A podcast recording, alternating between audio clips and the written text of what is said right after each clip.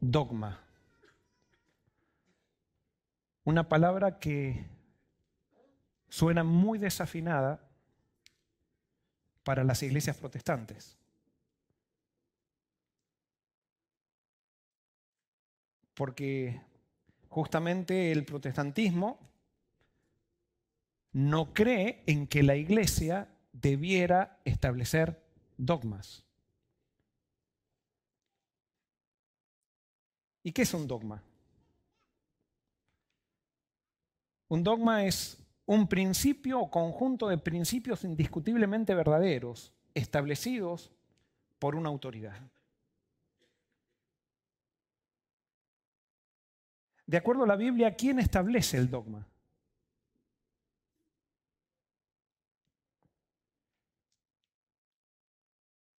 De acuerdo a la Biblia, ¿quién es la autoridad? Y saben qué, lo que quiero demostrar hoy es que en la iglesia cristiana sí debiéramos tener dogmas. Lo que quiero establecer hoy con la Biblia es que la autoridad para hacer dogmas, de acuerdo a la Biblia y de acuerdo al concepto protestante, no es la iglesia. ¿Quién es? Es Jesús. Jesús estableció principios o conjuntos de principios que son indiscutiblemente verdaderos. Y Él es la autoridad y Él los estableció. Y por eso, si nosotros somos cristianos, debiéramos de alguna manera también confirmar los dogmas que estableció Jesús. No los dogmas de una iglesia, la iglesia sigue los dogmas que estableció Jesús, pero cuando la iglesia quiere establecer los dogmas para que sigamos a Jesús, la iglesia se está equivocando, porque la iglesia se está poniendo por encima de Jesús. Y esto es algo muy importante, puede parecer muy sutil lo que estoy diciendo, pero esto es algo fundamentalmente importante. Porque el mundo cristiano, a pesar de que nos decimos protestantes, estamos acostumbrados a que la iglesia determine los dogmas. Y cuando hacemos eso, estamos poniendo a la iglesia por sobre Jesús. Y cuando nosotros ponemos a la iglesia por sobre Jesús, entonces la iglesia se transforma, voy a decir algo fuerte, en un anticristo. Cuando nosotros ponemos a algo que no sea Cristo entre Dios y nosotros, eso es anticristo. El principio de anticristo, aunque no está la palabra anticristo en el Apocalipsis, es justamente un sistema que se pone entre Dios y los hombres. Y por eso vamos a ver, si Jesús es la autoridad, entonces Jesús estableció los dogmas. Los dogmas. Para mí, y pregunto, ¿estableció Jesús un dogma? Sí. Y yo voy a presentar tres puntos que vamos, quiero que analicemos entre nosotros si son indiscutibles o no, que Jesús estableció mientras estaba aquí en su ministerio aquí en la tierra. El primero, Jesús estableció que su Padre es bueno. ¿Podemos decir que esto es indiscutible? ¿Sí o no? ¿Sí? ¿Podemos decir que es un dogma que tendríamos que seguir? Sí. Y fíjense, Juan 3:17 dice, porque, esto lo dijo Jesús, porque no envió Dios a su Hijo al mundo para condenar al mundo, sino para que el mundo sea salvo por él. Jesús quería mostrarle al pueblo religioso de su época que tenía una idea de que Dios quería condenar al mundo, Jesús quería mostrarles que no, Dios no condenaba, Dios cuando viene, viene a qué? Viene a salvar. Dios no condena. El que condena, ¿quién es? Es Satanás. Y por eso Jesús quería establecer un dogma que, se, que esté bien claro en la gente, un dogma indiscutible por la autoridad que era Jesús, de que Dios es bueno.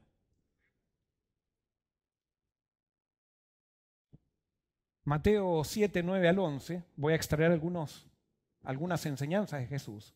Esto lo dijo Jesús. ¿Qué hombre hay de vosotros que si su hijo le pide un pan, le dan una piedra? O si le pide un pescado, le dará una serpiente. Pues si vosotros, siendo malos, sabéis dar buenas cosas a vuestros hijos, ¿cuánto más vuestro Padre que está en los cielos dará buenas cosas a los que le pidan? Fíjense lo que dice Jesús. Ustedes que son malos, todavía por ahí hacen alguna cosa buena. Pero si Dios, que mi Padre, es bueno, Él todo lo que hace es como. Es bueno.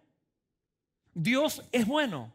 Y todo lo que hace es bueno. No es como ustedes, que por ahí ustedes hacen algo bueno y por ahí hacen algo malo. No es como ustedes que cuando ustedes se portan bien, sus hijos le hacen algo bueno, pero si se portan mal, le hacen algo malo. No, Dios siempre es bueno. Y Dios no cambia.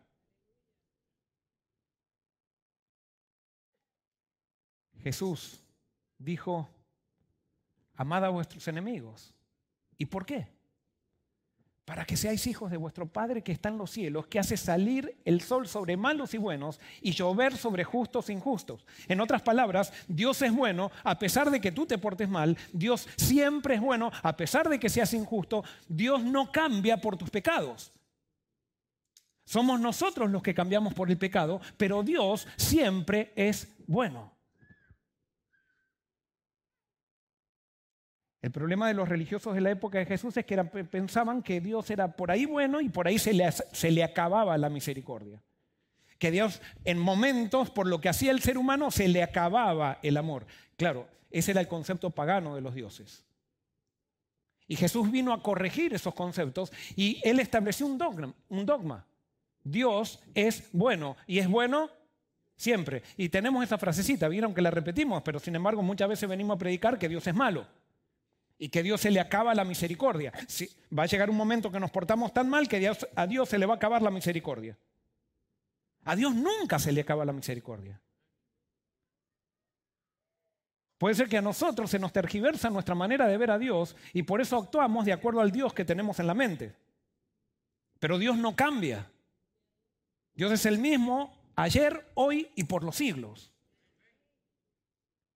Se acercó el joven rico a Jesús y le dijo a Jesús, Maestro bueno. Y Jesús le respondió con una, con una respuesta que nos confunde un poquitito. Él le dijo, ¿por qué me llamas bueno? Nadie es bueno sino uno, Dios. Dios, Jesús dijo, es bueno. Y Jesús por medio de sus parábolas pretendía enseñar que su Padre era bueno. Pregunto, Iglesia de Forest City y personas que están escuchando por la internet, ¿podemos decir que Jesús estableció un dogma? ¿El dogma de que su Padre era bueno o es bueno? ¿Sí o no? ¿Estamos de acuerdo? ¿Tiene alguien duda de que este dogma puede ser discutible? ¿Se puede discutir de que Dios sea bueno? No, es indiscutible. Esto es un dogma establecido por la autoridad de Jesús y que si fue establecido por la autoridad de Jesús, nosotros como iglesia cristiana debiéramos creer este dogma. De paso, ¿para qué se usan los dogmas generalmente en las iglesias?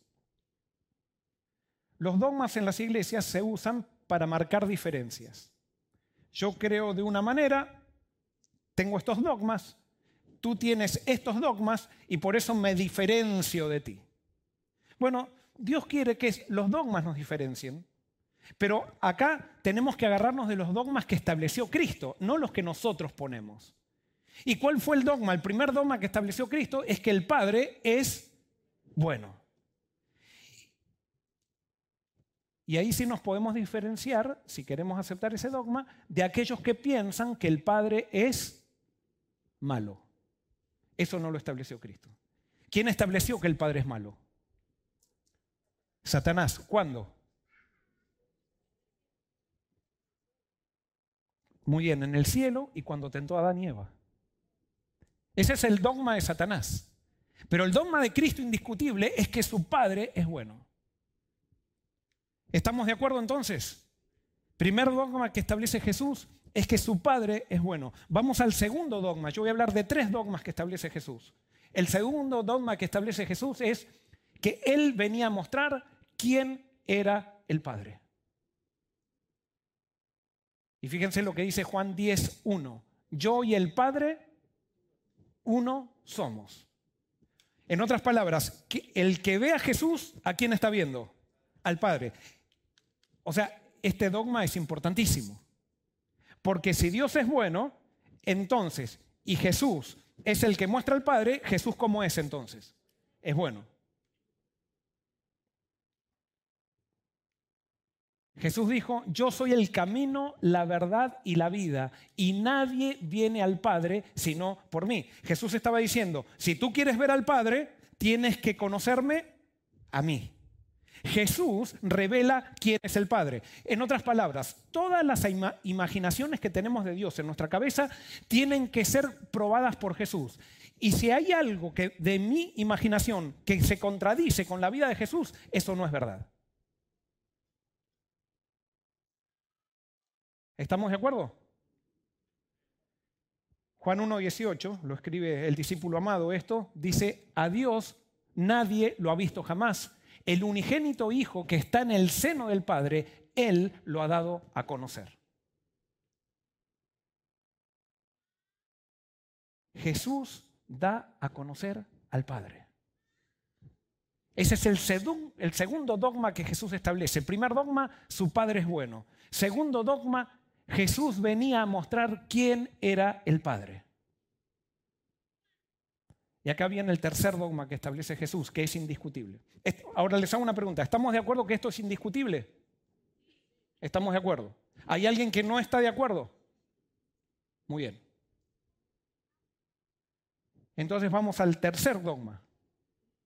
Nosotros debemos parecernos a Él en nuestra forma de relacionarnos con la gente. Ese es el tercer dogma, y esto tiene una parte práctica. Lo otro es para establecer quién está en la autoridad, pero el tercer dogma tiene que ver con la parte práctica. Nosotros debemos parecernos a Jesús al relacionarnos con la gente. Y si no nos parecemos a Jesús, o pensamos que nos podemos parecer a otro, o nos podemos parecer a Satanás relacionándonos con la gente, entonces quiere decir que no estamos no somos discípulos. Y vamos a ver, Juan 13:35, un versículo que hemos usado muchísimo y estamos usando muchísimo aquí.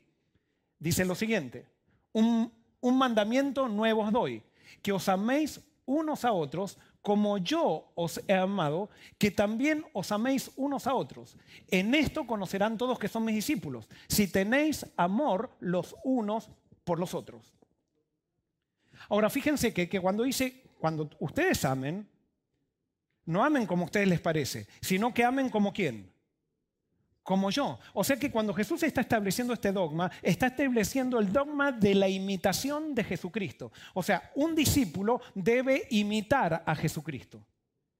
Y debe amar como Él amó. Y entonces cuando Él ame, como, cuando nosotros amemos como Él amó, nos vamos a distinguir de aquellos que no aman. Y esas esa es la diferencia que marca la iglesia de Dios con alguien que no es la iglesia de Dios.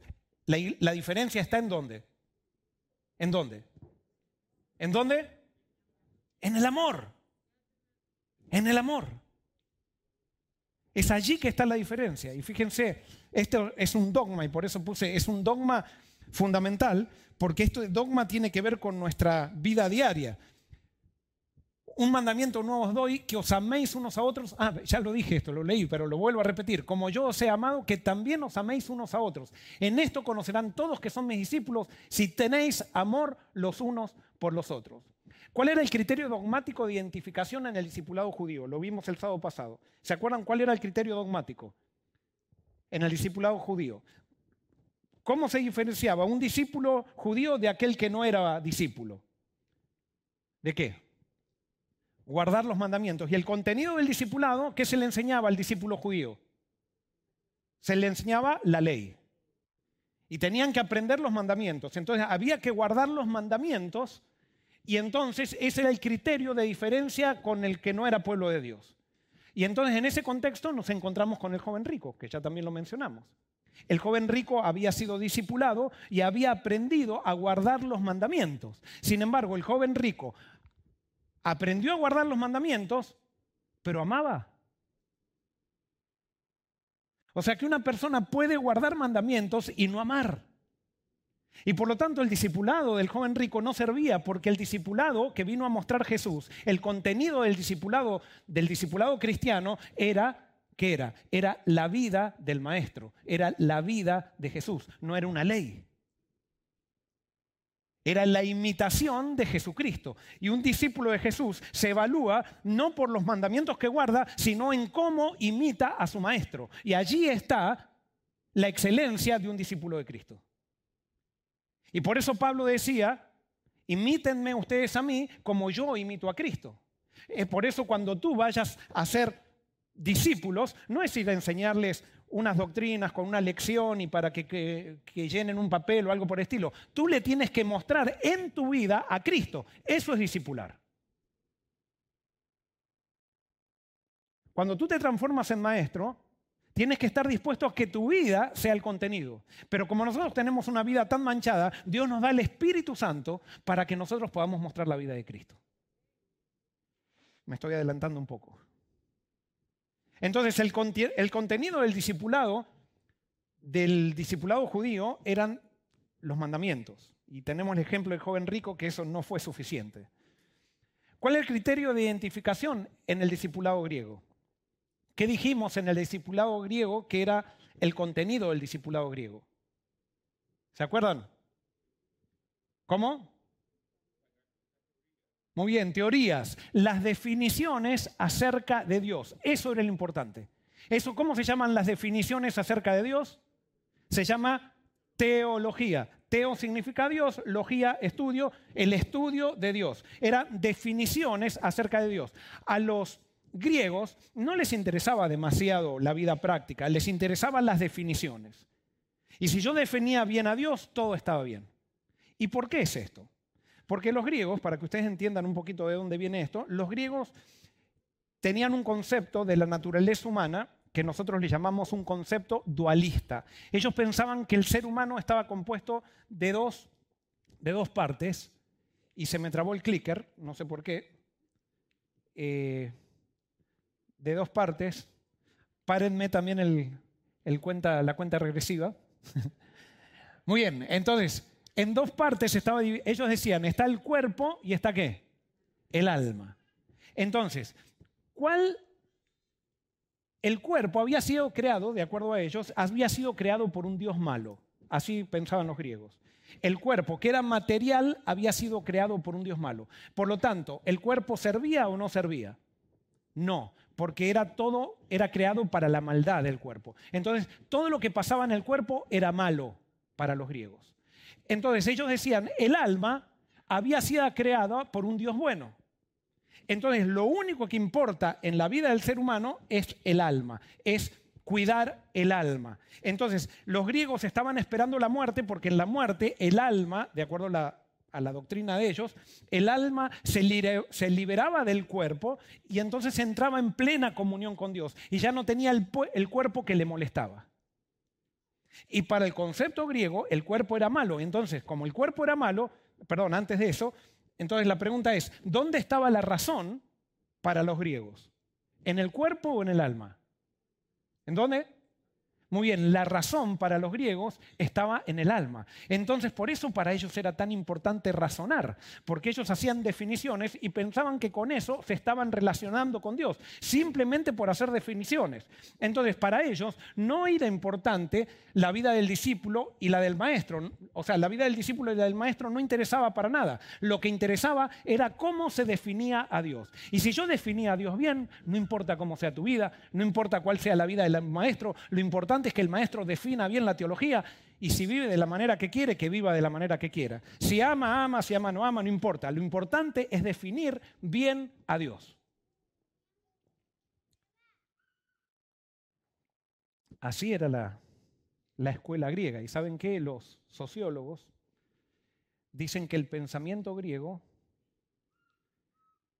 es lo que ha permeado toda la cultura occidental y especialmente el pensamiento griego ha permeado la religión occidental también. Y por eso nosotros muchas veces leemos la Biblia con un pensamiento griego. Leemos la Biblia para hacer definiciones. Y entonces si alguien define diferente a mí la Biblia, lo considero como que no es del pueblo de Dios. porque definió diferente. Y como mi razón, de acuerdo a este concepto, mi razón es divina, porque lo que yo pienso, las conclusiones que llego, son las mismas conclusiones de Dios, entonces yo tengo que imponer mi manera de pensar, mi manera de pensar es correcta. Ese pensamiento fue el que rigió la religión de la Edad Media. Que nosotros muchas veces estamos muy en contra de eso y sin embargo vivimos los mismos principios, los vivimos en la religión de ahora. Porque cuántas veces nosotros vemos discusiones de gente que se pone a discutir simplemente porque alguien cree diferente. Es más, si quieren vayan y vean el sermón después, todo lo que escriben abajo en el sermón, en, en los comentarios, y van a ver que hay gente que piensa que es así que piensan que porque alguien, otra persona piensa diferente, es satánica. O porque llegó a una conclusión diferente de la Biblia, entonces está con Satanás.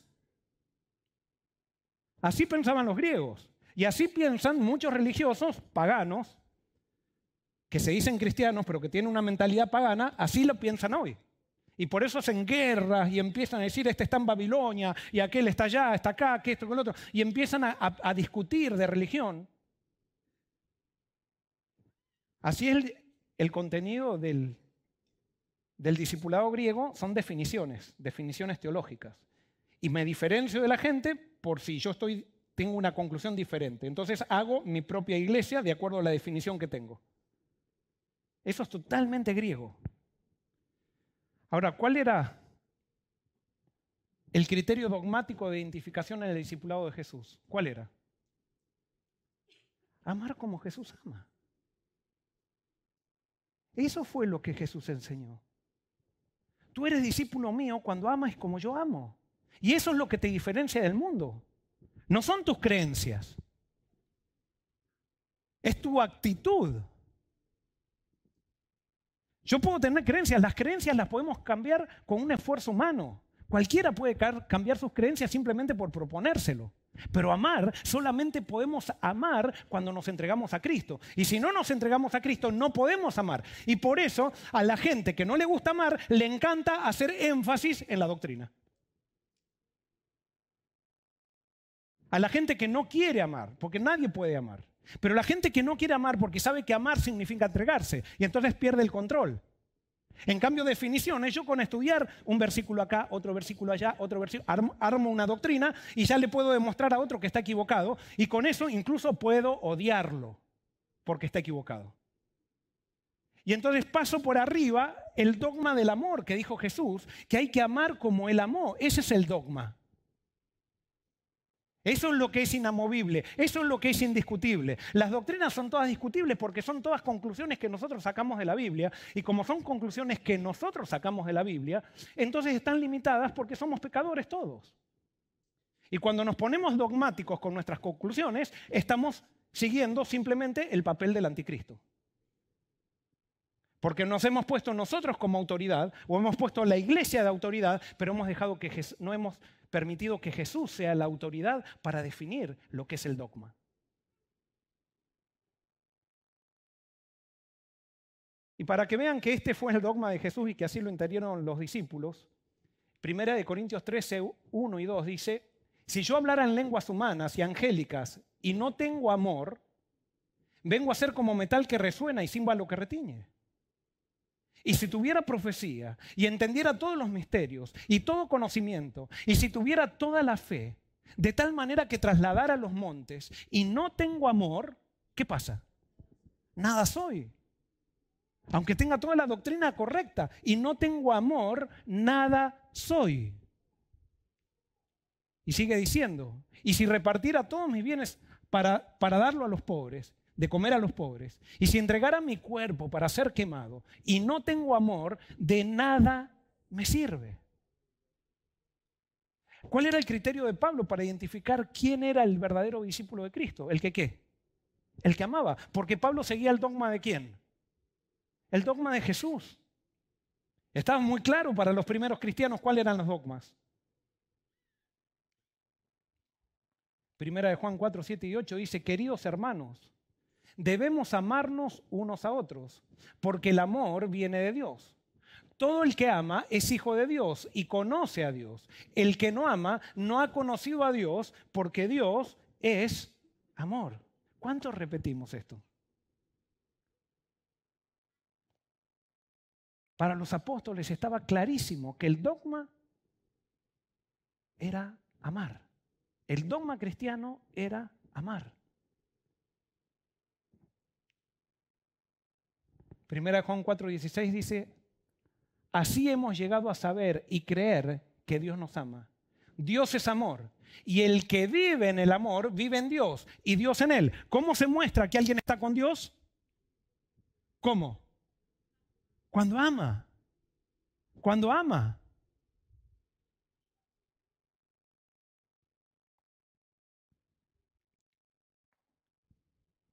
Primera de Juan 4, 19, 21 dice, nosotros amamos porque Él nos amó primero.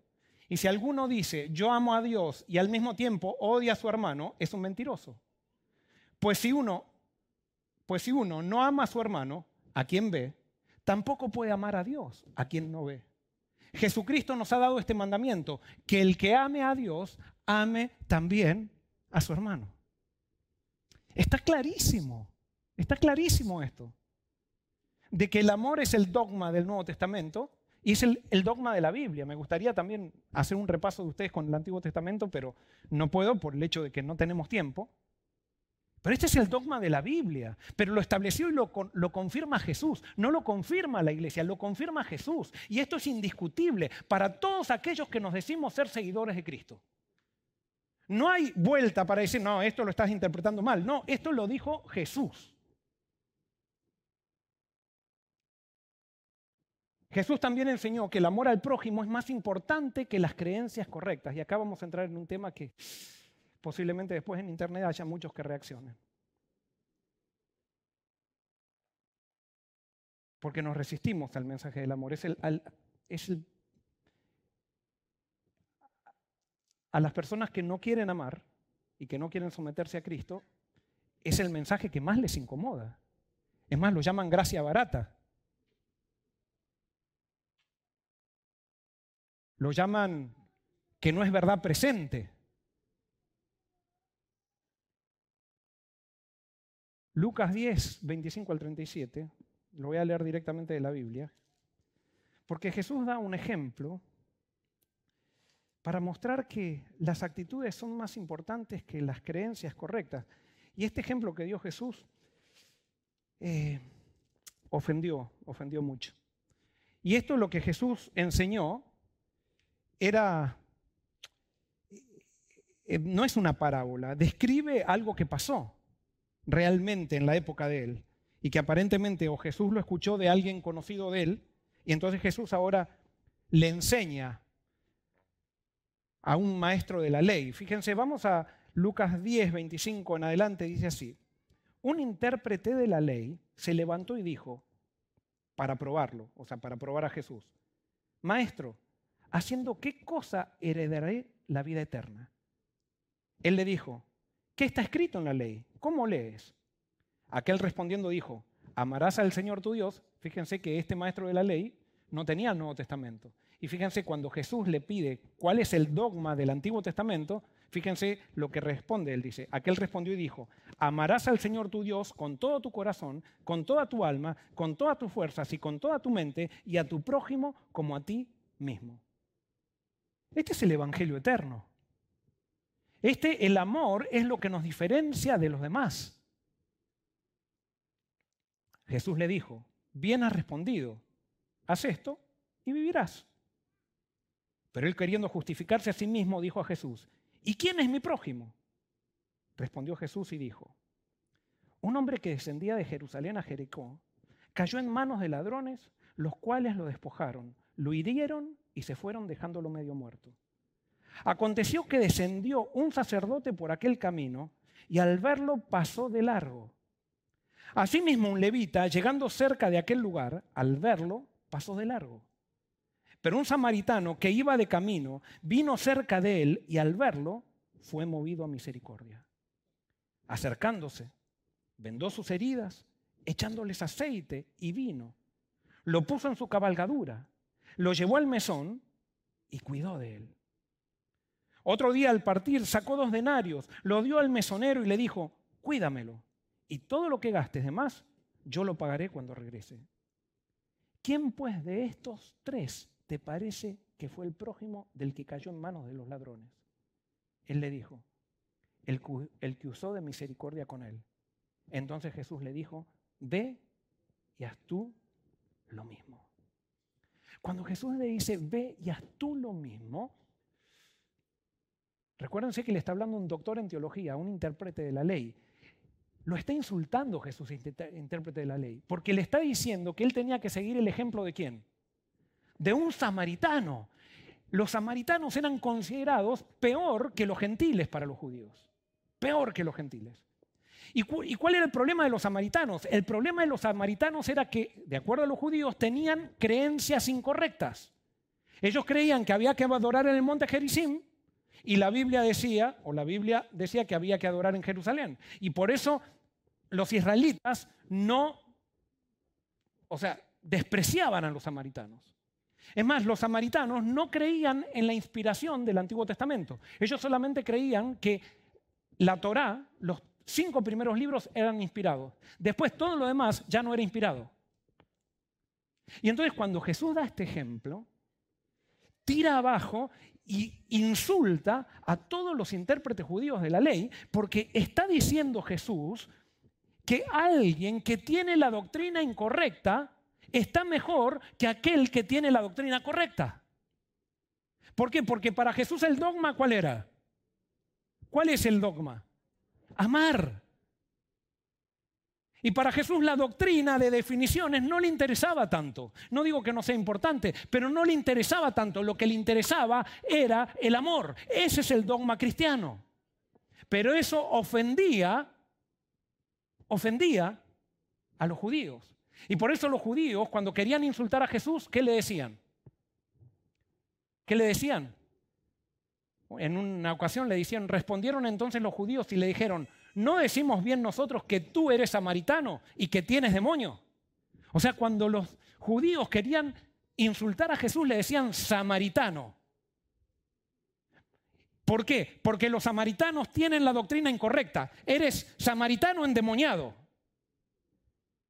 Y ahora voy a decir algo que... ¿Cuántas veces he escuchado dentro de nuestro medio a gente queriéndome insultar y diciendo pareces un pastor evangélico?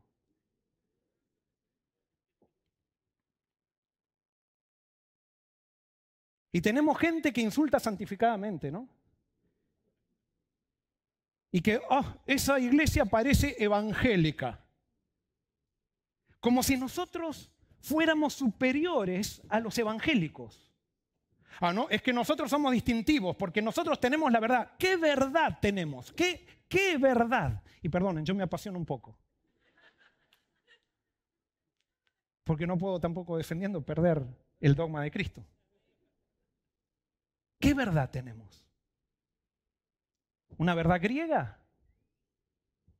¿O la verdad de Jesús o el dogma de Jesús? ¿Y cuál es el dogma de Jesús? Amar a los demás como Él amaba. Es un amar con imitación de Él.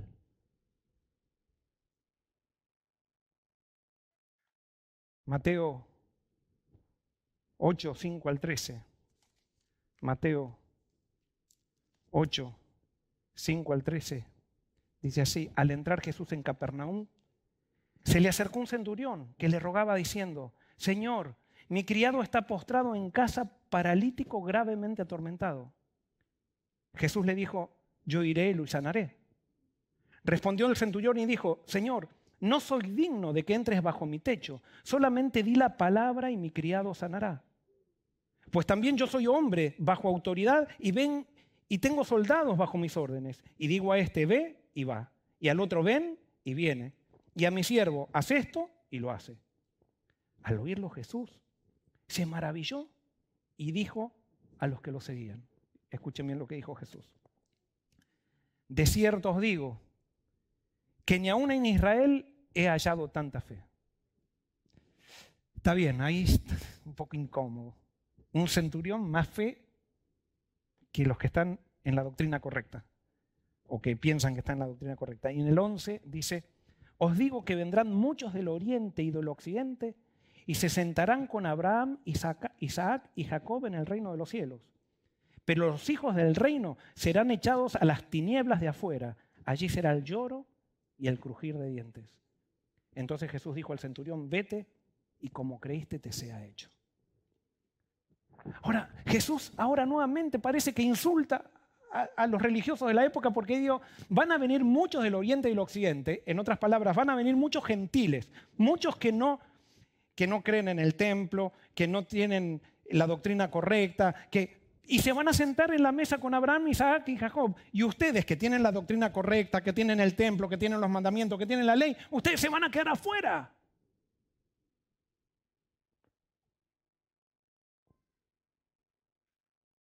Es más, cuando el samaritano, con la, historia del samaritano, ustedes ven, el sacerdote creía en el templo, tenía la doctrina correcta, el levita guardaba el día correcto, no comía cerdo, y sin embargo no ayudaron a la víctima. Y el samaritano, que pensaba que había que adorar en otro lado, que posiblemente quizá, no, tampoco comía cerdo, pero quizá comía alguna otra cosa o algo por el estilo, ayudó al samaritano. Entonces Jesús lo que quiere mostrarnos, y lo que quiere mostrarnos la Biblia, es que, y bueno, es lo que estoy poniendo acá, Jesús, ni los profetas, ni los apóstoles le dieron más importancia a las creencias que a las actitudes. No, por favor, son las actitudes, es tu vida, es lo que haces con tu vida. Y que no tiene tanto con comer o no comer, con vestir o no vestir, tiene que ver con cómo te relacionas con la gente que te rodea. El dogma de Cristo es el amor. El dogma de la iglesia que Cristo fundó era amar como Él amó. Y eso lo tenía muy clara la iglesia. Lastimosamente, eh, hace dos mil años o mil y tantos de años, estamos en una iglesia que ha confundido, ha confundido el dogma de Cristo y hemos metido la mentalidad griega dentro de nuestra iglesia. Y hablo de la iglesia cristiana. Cuando la iglesia dejó de lado el dogma distintivo del amor y la imitación de Jesús, entonces comenzó a instituir dogmas teológicos, permitiendo que el amor y la imitación de Jesús lleguen a considerarse de un carácter relativo. Ya no importa lo que si tú amas o no, lo importante es lo que creas. Entonces cada vez que se bautiza a alguien no le preguntamos, ¿tú amas a Cristo? ¿Vas a amar? No, le preguntamos, ¿crees en esto? ¿Crees en aquello? ¿Crees en lo otro? Eso se llaman los credos.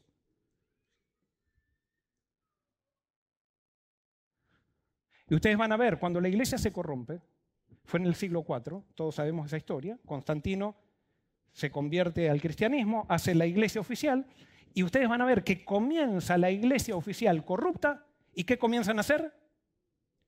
Concilios teológicos, el concilio de Nicea, el concilio de, eh, Calcedonia, el concilio de Trento, con los concilios para definir teología. Y entonces, cuando definían teología y alguien definían un credo y alguien no creía como ese credo, que la iglesia establecía, no que Cristo establecía, sino que la iglesia establecía, a esa persona la consideraban hereje y la perseguían.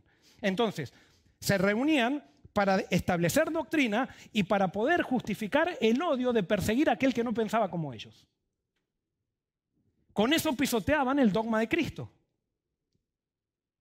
Cuando la iglesia se corrompe, los credos o las creencias llegan a determinar la identidad del creyente y la imitación de Jesús queda de lado. Ya no eres cristiano porque amas, sino que eres cristiano de acuerdo a lo que crees. A ver, ¿cuál es tu teología? ¿Qué crees? Identificar al cristianismo por sus doctrinas y no por el amor es un intento por justificar el odio y la guerra que queremos hacerle a alguien que no piensa como nosotros.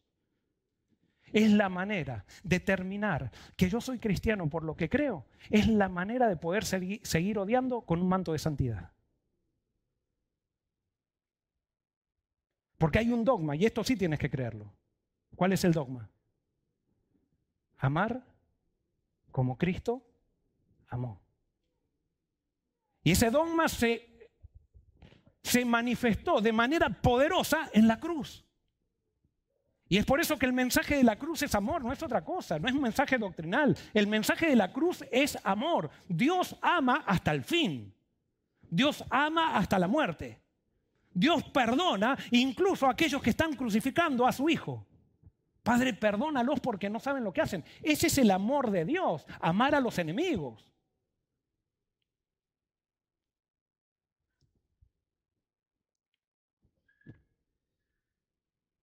Si yo les digo que hay alguien acá, perdón, me voy a meter en un lío quizá, pero...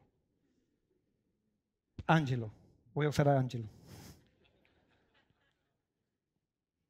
Ojo, eh, es un ejemplo. Si yo les digo que Ángelo cree en el rapto secreto, y supónganse que ustedes se enteran, ¿qué van a empezar a hacer enseguida? Empezar a decir, eh, van a venir a mí, van a decir, vos sabés, Joel, que Ángelo cree en el rapto secreto. Y si él cree en el rapto secreto, entonces, ¿cómo lo identificamos? Ajá, pero ¿cómo lo identificamos? Es pentecostal. Cree en el rapto secreto. Eh, diferente, diferente, diferente. Yo creo en la verdad. Y entonces cuando yo hablo con, con Ángelo y él me dice, mira, yo creo en el rapto secreto por esto y me muestra algunos versículos. Ustedes sabían que hay algunos versículos que parecieran dar a, entender que hay un rapto secreto. Yo digo parecieran, porque yo no creo en esto, pero como Ángelo cree, él me va a decir, mira, yo creo en esto porque a mí estos versículos me dan a entender que hay un rapto secreto. Ahora, si él cree en el rapto secreto, ya no puede ser mi hermano. Esto es calamitoso. yo no sé si se dan cuenta de lo que quiero mostrar, pero es calamitoso pensar que porque alguien no cree en el rapto secreto ya no es mi hermano, cuando él puede ser que ame más que yo. Y él ama a Cristo, quizás interpreta diferente la palabra, tiene una doctrina diferente, pero es tan hermano mío como, como yo soy hermano de él. Ahora sí, si él me dice, mira, yo porque porque vos crees, vos no crees en el rapto secreto. Si Ángelo me dice, porque vos no crees en el rapto secreto, yo te voy a perseguir y te voy a pisar, porque vos sos Babilonia y te voy a quemar hasta que vos creas en el rapto secreto, él allí me está mostrando que realmente no es discípulo de Cristo. Pero si Él me ama y me respeta, a pesar de que yo pienso diferente, y los dos amamos a Cristo, y los dos tratamos de entender la Biblia en diálogo, ¿qué importa si Él cree en el rapto secreto y yo no lo creo? ¿Qué importa si Él cree en el milenio que va a ser después de la segunda venida de Cristo o es antes de la venida de Cristo? ¿Qué importa? A Jesús no le importaba, perdónenme, pero a Jesús, y yo sé que alguien, ya deben estar en internet todos así, o sea, internet debe estar explotando en este momento. A Jesús no le importaba, porque te lo mostré en la Biblia, no es que a mí se me ocurrió. A Jesús no le importaba. Porque Jesús estableció el dogma, no lo establece ni tú ni yo, ni lo establece una iglesia, lo establece Jesús. Jesús es la autoridad para hacer dogma, no somos nosotros. Y Jesús estableció que el verdadero discípulo se distingue de otro que no lo es por el amor.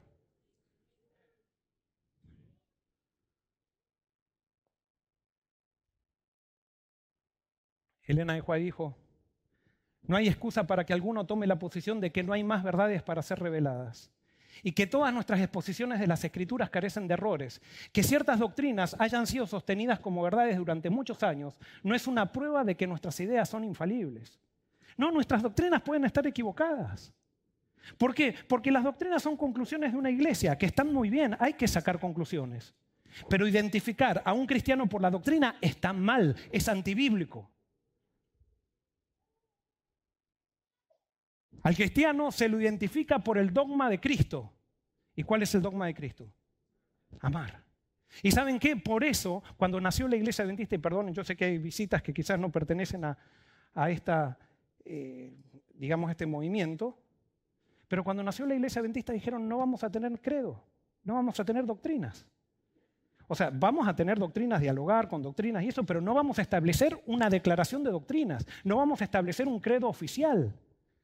Porque ¿saben qué? Cuando nosotros establecemos una doctrina y decimos esto oficialmente es la doctrina correcta, entonces ¿qué ponemos en el pueblo? Ponemos miedo, porque ahora ya nadie quiere estudiar la Biblia porque si llega una conclusión diferente lo van a echar y van a decir ya no soy parte, tú ya no eres parte, eres un hereje. Y eso nos separa y nos hace pisotear el amor de Cristo, nos hace pisotear el dogma de Cristo. ¿Qué importancia tiene creer una doctrina correcta? ¿Tiene importancia? Sí, porque yo sé que puede ver a alguien que me esté malinterpretando y que diga, ah, el pastor no cree que, hay que, las doctrinas no son importantes. Sí, son importantes las doctrinas. Y correctas es importante. Pero Dios no nos clasifica por las doctrinas.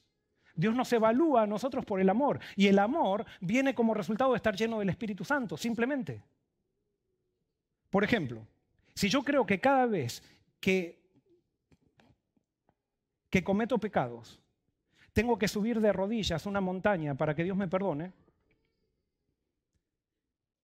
y yo lo hago, ¿ustedes creen que Dios no me va a perdonar porque suba la, la montaña de rodillas?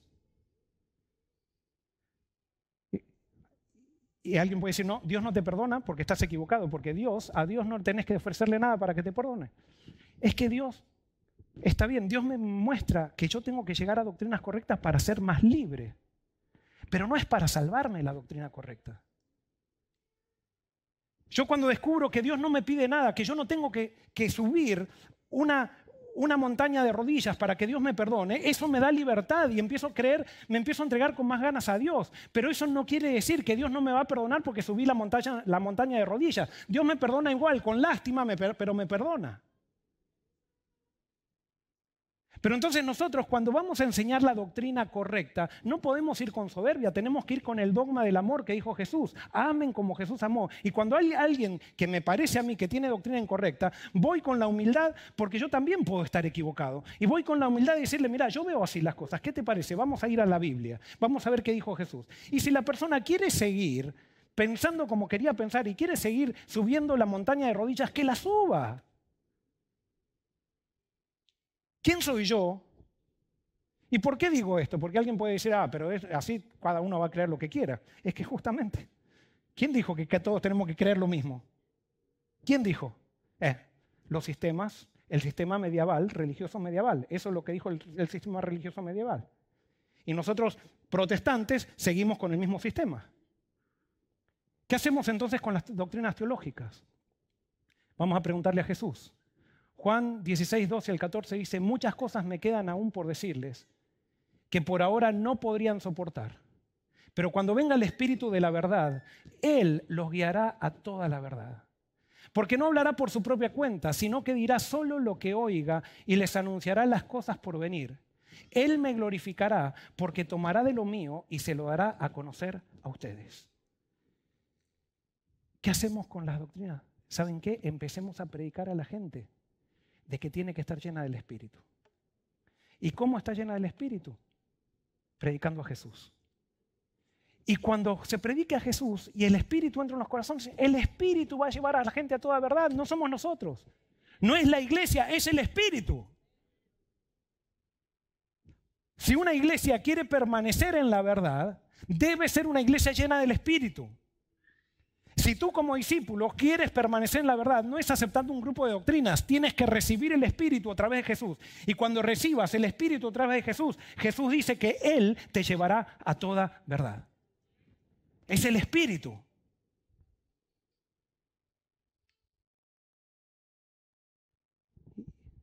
Elena de Juárez dice, debemos estudiar la verdad por... ¿Por? Dice, debemos estudiar la verdad a través de la iglesia. No, ¿quién? Esto es protestantismo. Esto es protestantismo. Debemos estudiar la verdad por nosotros mismos. Y sigue diciendo, no deberíamos depender de ningún ser humano que piense por nosotros. En otras palabras, está diciendo, no deberíamos depender de ningún ser humano, de ninguna comisión teológica, de ningún credo que piense por nosotros. Somos nosotros los que Dios nos dio la capacidad de pensar y nos dio el Espíritu para que el Espíritu nos lleve a toda verdad. Si es que seguimos el dogma de Cristo. ¿Y cuál es el dogma de Cristo? Amor. Y si estamos en amor, el Espíritu nos va a llevar a toda verdad. Pero podemos estar en toda verdad y no tener amor. Y entonces Pablo diría, si tengo toda la verdad y no tengo amor, soy como metal que resuena y címbalo que retiñe. Y sigue diciendo, no importa quién sea ni en qué puesto se encuentre, no hemos de mirar a ningún hombre como el criterio perfecto para nosotros. Ningún hombre. ¿Es quién? Es Cristo. Cristo es la autoridad que establece los dogmas. Es Cristo. Él es la cabeza de la iglesia. Y termina diciendo, debemos reunirnos para recibir consejo y estar sujetos unos a otros, pero al mismo tiempo hemos de ejercitar la capacidad que Dios nos ha dado de conocer la verdad. Fíjense que acá no está que cada uno crea lo que quiera. Sí, cada uno va a creer lo que quiere en el Espíritu, pero vamos a dialogar. Y en ese diálogo, sin miedos, donde no haya un credo que nos diga esto es lo que hay que creer, como no vamos a tener miedo a equivocarnos, en ese diálogo vamos a ir corrigiendo los errores que sacamos de nuestras propias conclusiones a través de la comunidad de creyentes. ¿Es importante la comunidad de creyentes? Sí. ¿Es importante la iglesia? Sí. Pero la iglesia no es la que, no es, la iglesia no es la que establece el dogma. Es Cristo que establece el dogma, que fortalece a la iglesia, que piensa cada individuo por sí mismo, pero en comunidad van creciendo en la revelación.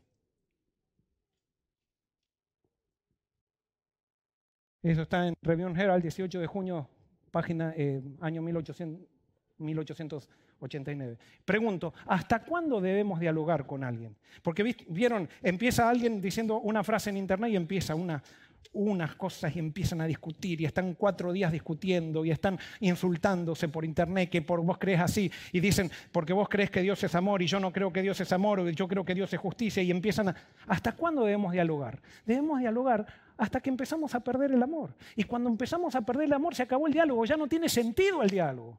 No tiene sentido que convenzamos al otro. Estamos queriendo convencernos y pensamos, este me contesta esto y yo le quiero contestar aquello. Este me contesta esto, quiero mostrarle que yo le gano. Quiero mostrarle que yo pienso mejor, que yo pienso más claro que él. No, dejemos esas discusiones que no tienen sentido. Lo único que tiene sentido es amar como Cristo amó.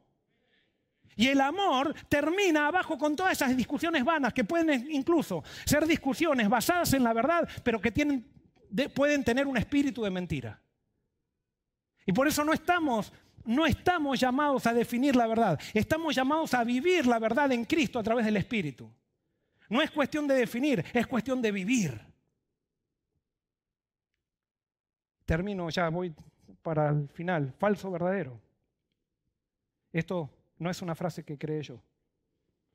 Esta la, la saqué de un libro. Falso, verdadero. Si a la iglesia apostólica se le hubiera quitado el espíritu, el 99% de sus actividades hubieran cesado. ¿Falso o verdadero? Si a la iglesia apostólica se le hubiera quitado el espíritu, el 90 por, 99% de sus actividades hubiera cesado. ¿Falso o verdadero? ¿Cuántos piensan que es verdadero? ¿Cuántos piensan que es falso? Gracias. Y no hay nada, hay, el 80% no piensa. Tienen miedo de equivocarse. ¿eh? Ah, porque hay, un credo acá. Esta frase es verdadera. Si le hubiéramos quitado el espíritu a la iglesia apostólica, el 99% de sus actividades hubieran cesado. Ahora, ¿qué pasa si nosotros le secamos el espíritu a la iglesia de Forest City? ¿Qué pasaría? Seguiríamos con la misma maquinita todos los sábados, la escuela sabática, venimos acá. Porque tenemos un sistema de doctrinas que nos cobija y mientras creamos en eso no importa cómo vivamos. No importa si amamos, si no amamos, si tenemos una relación con Dios en la semana. Lo importante es creer en algo correcto. Y listo. No, sería buenísimo que si le sacan el espíritu a la iglesia de Forest City, la iglesia de Forest City se venga abajo. Pero ¿por qué no queremos ese tipo de iglesias con el Espíritu? Porque si es, si tenemos una iglesia con el Espíritu, que le sacamos el Espíritu y se viene abajo, tenemos que estar todos los días con Cristo. Y nosotros queremos estar un día por semana con Cristo nomás. Queremos venir acá, cantar un poco, decir qué lindo que estuvo, escuchar un rato, pero no queremos entregarnos a Cristo en la semana. Y como no queremos entregarnos a Cristo en la semana, nos viene re bien una iglesia de creencias. Nos viene re bien una iglesia de dogmas creados por la iglesia, que si yo cumplo con esos dogmas, ya soy.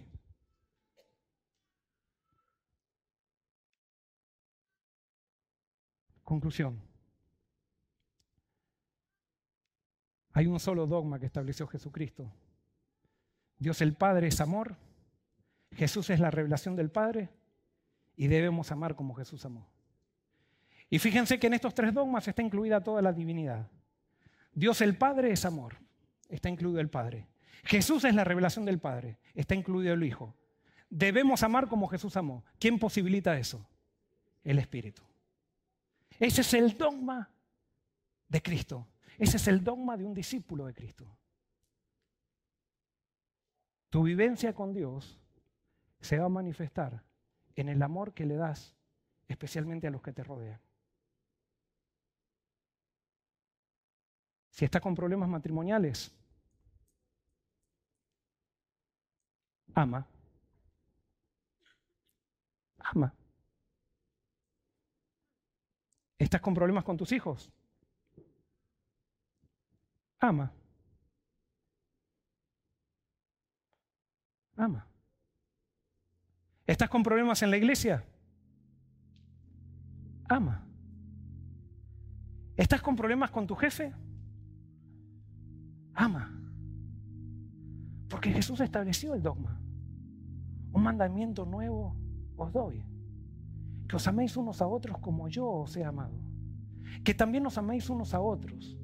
En esto conocerán todos que son mis discípulos.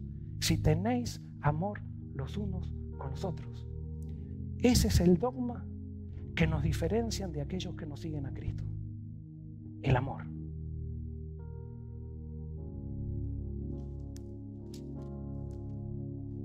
Primera de Corintios 13. Si yo hablara lenguas humanas y angélicas y no tengo amor, vengo a ser como metal que resuena o címbalo que retiñe. Y si tuviera profecía y entendiera todos los misterios y todo conocimiento, y si tuviera toda la fe de tal manera que trasladara los montes, y no tengo amor, nada soy. Y si repartiera todos mis bienes para dar de comer a los pobres, y si entregara mi cuerpo para ser quemado, y no tengo amor, de nada me sirve. El amor es sufrido, es benigno. El amor no tiene envidia. El amor no es jactancioso. No se envanece. No hace nada indebido no busca lo suyo, no se irrita, no guarda rencor, no se goza de la injusticia, sino que se goza de la verdad. Todo lo sufre, todo lo cree, todo lo espera, todo lo soporta. El amor nunca deja de ser, pero las profecías y las doctrinas acabarán, cesarán las lenguas y el conocimiento pero el amor nunca deja de ser. Ese es el dogma de Cristo.